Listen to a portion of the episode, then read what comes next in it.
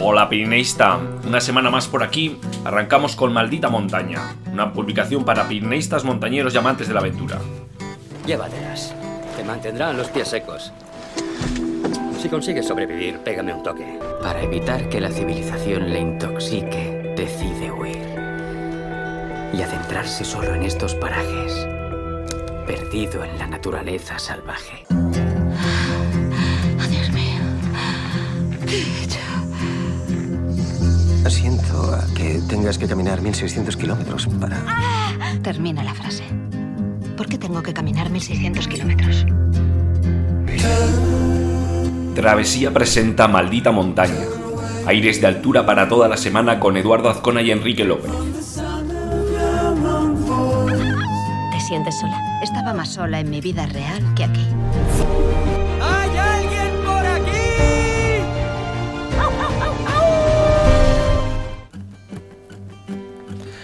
Lanzamos concurso de microrelatos. Has oído bien, primer concurso de microrelatos de montaña, relatos de altura le hemos llamado. Bueno, ya os dijimos eh, que queríamos comenzar la temporada, bueno, allá por septiembre, eh, con cosas nuevas, ¿no? Eh, y bueno, con dinámicas para que participemos entre todos y todas y difundamos más si cabe, pues esta pasión compartida que tenemos, ¿no? La montaña, la aventura y los Pirineos, como no. Y qué mejor que con un pequeño párrafo, ¿no? Eh, de no más de 150 palabras que nos teletransporte, pues por ejemplo, a esa cresta de un 3000 y al último tramo, ¿no? Para conquistar una ruta. Con tembleque de piernas y todo, ¿no? A ver si lo podéis plasmar en esas 150 palabras. O un sendero, ¿no? En el GR11, ¿por qué no, no? Y en una tarde lluviosa, imaginaros, cuando cuentas ya los pasos para llegar al abrigo del refugio. Y echarte esa jarra de cerveza, ¿no? O a la propia mesa del refugio, ¿no? Haya mm, una cena compartida entre batallitas, ya sabéis de lo que hablo. Y bueno, yo qué sé, ¿no? Eh, cuéntamelo tú y que sea en un microrelato. Bueno, os dejábamos en el boletín de esta semana las bases del concurso. Tenéis desde el 15 de noviembre hasta el próximo 15 de diciembre, un mes, ambos inclusives, pues para hacernos llegar un microrelato de temática, pues, eh, montaña. Y, bueno, que tenéis hasta premios, tenemos hasta premios. Eh, bueno, en- eh, no cabe decir que el espíritu de este concurso es, ante todo, pues compartir, por lo que, bueno, pues los microrelatos pues, los iremos difundiendo, ya sea en este podcast, ya sea en las redes sociales, ya sea en, en la propia web, ¿no? Eh, yo creo que, que aquí pueden tener mucho juego, ¿no? Eh, darle voz a esos, a esos relatos que nos enviéis, ¿no? Y como os decía, eh, tenemos premios. El- va a haber pues dos premios para el primer y segundo ganadores, pero bueno, aquí todos vamos a ser ganadores porque trataremos de compartir, ¿no? Todas esas vivencias que nos paséis. Y bueno, sigo manteniendo un poco la, tensión, ¿no? Os hablaba de premios, sí, voy a ello. Tenemos dos premios. Tenemos un par de, de linternas, unas linternas Olight para primer y segundo eh, seleccionados, ¿no? Y que bueno, eh, quiere decir que son unas unas mm, eh, linternas que en su día os compartíamos una review que hacíamos de las mismas con grandes prestaciones y, valoradas por encima de los 100 euros. Eh, no sé, os animo a, co- a compartir eh, las bases del concurso y animaros a participar, ¿no? Que, mm, bueno, de, de jurado, de jurado estaremos tanto Kiki como aquí un servidor. Y como os decía, pues que trataremos de, una vez ya finalizado el concurso, pues que todos eh, podamos pues eh, ver las diferentes vivencias que nos han ido transmitiendo en esos relatos, relatos de altura. Podéis compartirlo en las redes sociales como eh, hashtag relatos de altura. Y bueno, pues escucha la llamada a la montaña y participa. Ya sabéis. Aquí, bueno, en las bases tenéis las maneras de, participar. Nos tenéis que enviar un, email a info.travesiapeñonaica.com con el asunto eh, primer concurso de relatos de altura y nos tendréis que transmitir dos documentos, dos archivos PDF, uno con el micro relato y otro pues con los datos de vuestros datos, ¿no? Para que nos podamos poner en comunicación una vez finalizado el concurso y daros también las gracias pues por la participación. Bueno, pues esta era la novedad que os traíamos, que la verdad que nos hace mucha ilusión eh, lanzar este concurso, llamémoslo concurso. Pero bueno, que va a ser la primera de muchas de iniciativas, pues para, como os decía, para que podamos participar y para establecer lazos entre toda la comunidad. Otro de los temas que os traíamos en el boletín de esta semana era un artículo sobre la ropa de montaña. Ya sabéis que bueno, últimamente os hemos ido compartiendo pues diferentes eh, guías, ¿no? Pues eh, tanto del equipo de trekking, eh, de las diferentes capas del sistema de la cebolla, ¿no? como vulgarmente se ha, llamado a este, a este método, bueno, sistema que tenemos de ir superponiendo diferentes capas con diferentes prestaciones técnicas cada una de ellas. Y, bueno, queremos completarlo y bueno, iremos eh, ampliando en un futuro, pero bueno, lo completábamos con un artículo de eh, la ropa en montaña, ¿no? Unos consejos para elegir una combinación perfecto, perfecta y que os compartíamos pues diferentes... Eh, productos, diferentes artículos, pues para de alguna, de alguna manera vestiros de manera que queremos apropiada, pues para diferentes actividades. No sé, últimamente eh, yo veo eh, que mm, está muy de... Mm, bueno, es trending, digamos, la ropa outdoor, pero ya más me da por, por, temas estéticos que por las prestaciones técnicas, ¿no? Pues se ve mucho en Instagram, pues que yo creo que muchas veces elegimos la, la vestimenta pensando en la foto que nos vamos a hacer en aquella cresta con la montaña de fondo frente pues a otros aspectos técnicos como puede ser la eh, transpirabilidad, la, columna de agua que puede eh, resistir esa, chaqueta, eh, pues si qué condiciones térmicas tiene pues esa ropa interior, bueno, ya, ya me entendéis, ¿no? Entonces, bueno, de aquí hacemos un, llamamiento a que más allá de la estética, pues miremos otros aspectos en la, en la ropa que vamos a llevar a la montaña. Eh, de alguna manera eh, lo tenemos que ver como un caparazón que nos va a proteger frente a las inclemencias y, bueno, es son artículos al final de supervivencia eh, frente a situaciones que no las podemos igual ni imaginar, ¿no? Cuando salimos a la montaña o que más bien las podemos imaginar, pero bueno, siempre pensamos que no nos van a ocurrir a nosotros, ¿no? Puede ser una tormenta repentina, una avalancha, un accidente y nos quedamos pues a la merced de, de, la montaña y del entorno. Entonces, pues bueno, al final eh, son artículos de supervivencia en estos casos y que unas prestaciones técnicas apropiadas pues nos puede, puede significar eh, la diferencia entre la vida y la muerte. ¿no? De ahí que tenemos que estar informados. ¿no? Bueno, en el diferente artículo os presentábamos diferentes pues, vestimentas, eh, hacíamos, bueno, compartíamos pues, otros artículos relacionados para completar.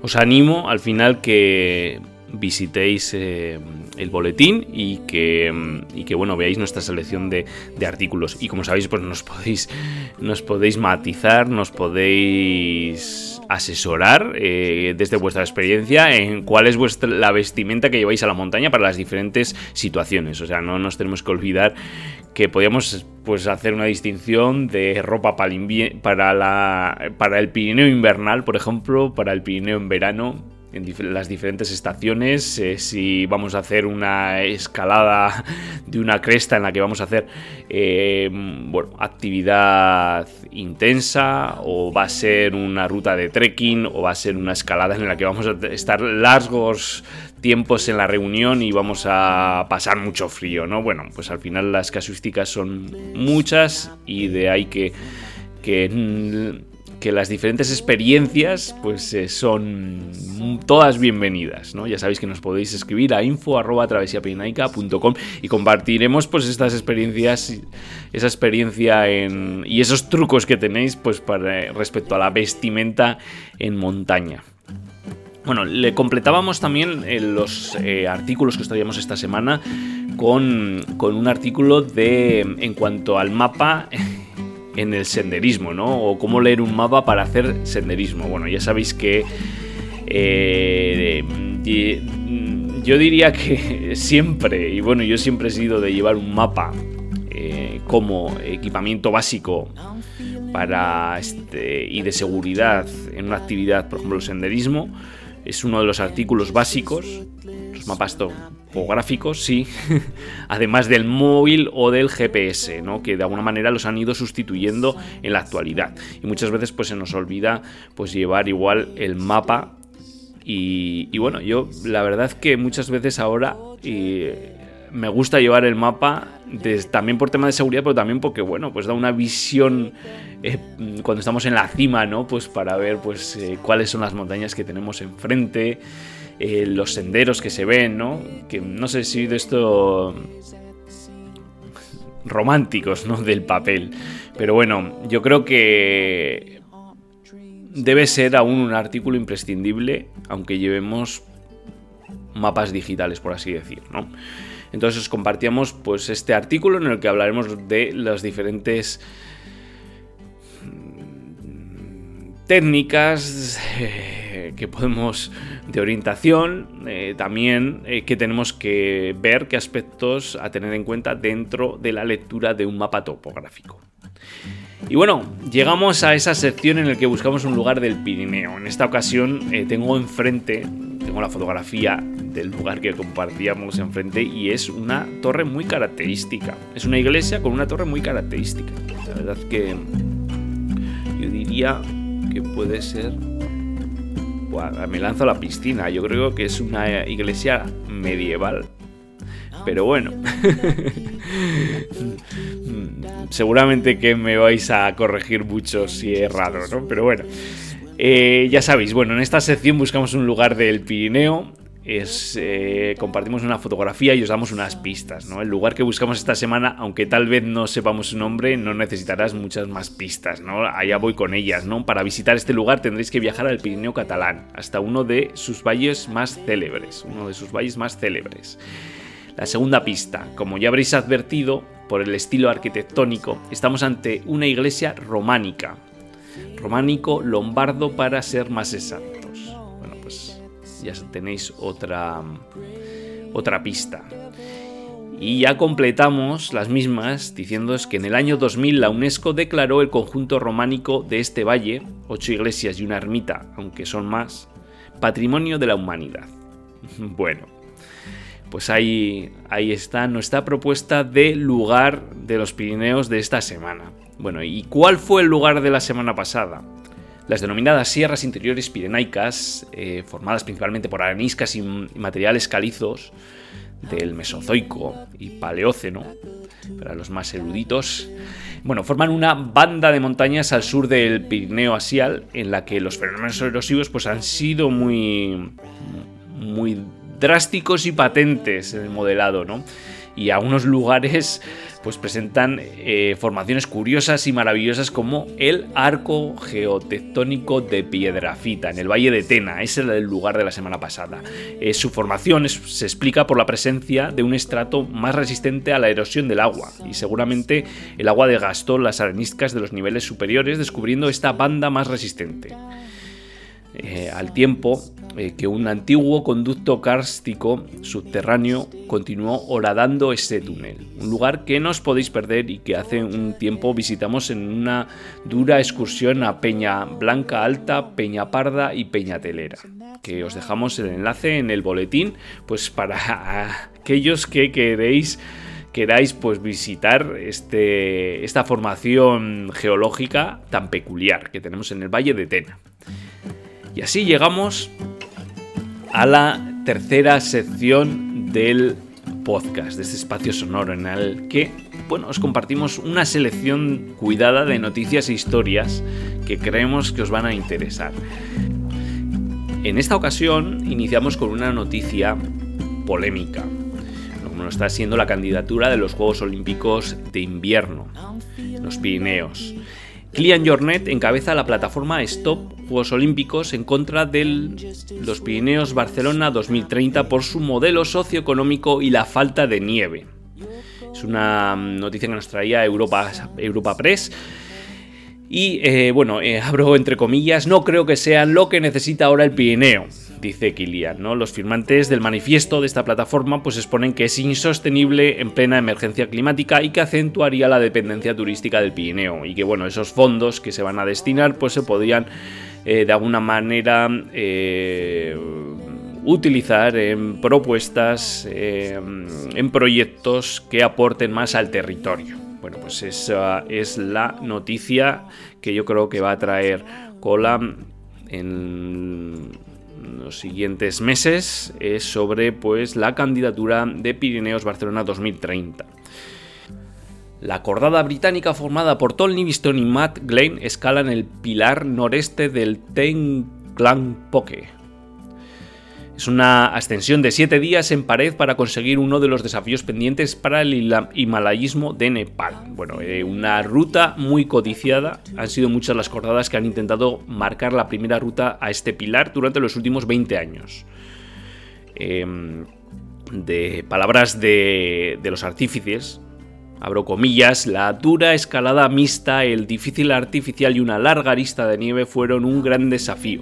Bueno, una gran proeza, pero hay un pero, ¿no? Que eh, nos hacíamos eco de una noticia que nos compartían en el medio anglosajón Adventure Journal, que decía, decía bueno, que eh, se ha abierto una polémica en cuanto a esta escalada, ¿no? Que, bueno, que eh, en cuanto pues que utilizaron información proporcionada por eh, Kentin Roberts, eh, que intentó anteriormente la ruta, y un almacén de comida y equipo que dejó en la ruta Roberts, que había hecho dos intentos infructuosos en el pico en las últimas temporadas. El intento más reciente lo rechazó cerca de la cumbre y Roberts y su compañero pues dejaron el equipamiento para su siguiente intento. Entonces se ha abierto una gran discusión sobre la ética en las escaladas, las líneas rojas en las primeras, en las primeras aperturas y bueno, de alguna manera eh, pues se han aprovechado en esta apertura de ese almacén y de la información que, bueno, de alguna manera habían dejado allá Roberts para su próxima intentona, ¿no? Eh, de alguna manera no tenían el permiso para hacer uso, ¿no? Ellos llegaron allá, y, bueno, decidieron utilizar las bombonas de gas, el, equipo para finalizar la escalada. Y bueno, sí ha habido un comunicado posterior en el que eh, bueno, se ha informado de que se va de alguna manera a reemplazar ese almacén de equipamiento ahí en, pared, pero bueno, ya ellos ya han conseguido abrir o resolver este pilar en noreste, como os decíamos, del Tenkampok que, vaya nombre, ya lo siento, pero bueno, los nombres muchas veces de estas, de estos, de estas montañas del Himalaya, son impronunciables. Eh, bueno, pues lo que os comentaba, pues, eh, pues hay una cierta discusión en cuanto a esta apertura. Eh, os contábamos también que los ucranianos, el trío de ucranianos, Nikita Balanov, Vyacheslav Poleskaiko y mm, y Mikhail Fomin abren la arista noreste de la Anapurna 3. Eh, una ruta codiciada también a esta cima secundaria del macizo de los Anapurnas y que se mantenía virgen después de ser intentada por primera vez en 1981. O sea, ya, ves, ya veis que también era otro de los eh, problemas en el Himalaya que se han resuelto en los, eh, en los días anteriores. ¿no? Y podéis haceros una idea de qué se encontraron los ucranianos en un vídeo que os compartíamos de un documental de David Lama eh, bueno, en el que contaban del mar techo David Dama, como sabéis, eh, que nos contaban eh, su intento en el 2016. la verdad tenéis el vídeo ahí insertado en el boletín que os compartíamos y que os animamos pues, a que lo veáis porque la verdad que transmite un poco la dureza, la exposición de esta ruta que, que acaban de resolver los, el trío de ucranianos. Y para cerrar os dejábamos otra película, ¿no? Para los amantes de la escalada y de los galayos que nos, que nos llegaba eh, vía desnivel. Bueno, yo recuerdo hace años cuando estuvimos allá de, en la juventud, en esas eh, aristas graníticas, y, bueno, eh, os compartimos este vídeo que la verdad que me ha traído muy buenos recuerdos y, bueno, que os, leo ¿no? en lo que es la intro del documental. ¿no? En la primavera, en las agujas de los galayos, el escalador Samuel Gómez intenta liberar una de las últimas vías que le quedan por escalar al, en libre, al Rod Bridwell. 6B más, A3 más, abierta en la impactante pared de la Peña del Águila en el año 1988 por José Chu Jimeno y Pérez. Una desafiante escalada de 120 metros de recorrido que intentará escalar en libre y que bueno, pues en el documental pues eh, se entrelaza un poco la historia de, ese intento, eh, en palabras también de los aperturistas, allá en el 88 y junto con el esfuerzo de Samuel Gómez por liberarla en libre. Y bueno, nos despedimos con la foto de la semana que seguimos con Gabarní. La verdad es que nos ha, nos ha impactado la foto que nos compartía Sabita Tacons, arroba Sabita arroba Sabita en Instagram eh, en la que vemos, bueno, os voy a describir un poco, un poco la, foto que nos comparte Sabitacons, en la que vemos pues, una foto entre nieblas del circo de Gabarní, en la que se, bueno, se aprecia el inicio de la cascada, ¿no? Y por encima de las cumbres se ve la nieve, ¿no? De las recientes nevadas. Verdad que es una foto espectacular que os compartíamos pues de nuevo esta semana, ¿no? Y esta semana viajábamos de nuevo a Gabarní. Bueno, nos teletransporta sin duda la dureza y espectacularidad de las altas cumbres del macizo Ordesa, Monteperdido y Gabarní, que os invito a que visitéis la guía que eh, publicamos sobre rutas imprescindibles o joyas inexploradas de este macizo que tenéis el enlace, os lo dejábamos también en el boletín. Vaya que tenéis que suscribiros si no lo estáis al boletín porque os compartimos cosas muy interesantes cada semana. Y bueno, así cerramos ya este espacio sonoro. Eh, como siempre ha sido un placer. Me despido hasta la próxima semana y un abrazo familia. Nos vemos. Y como decía Jack Kerouac, porque al final no recordarás el tiempo que permaneciste en la oficina o arreglando tu casa, ve y escala esa maldita montaña.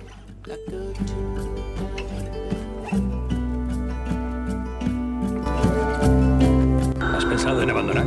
Oh, solo una vez cada dos minutos o así. Si quieres algo en la vida,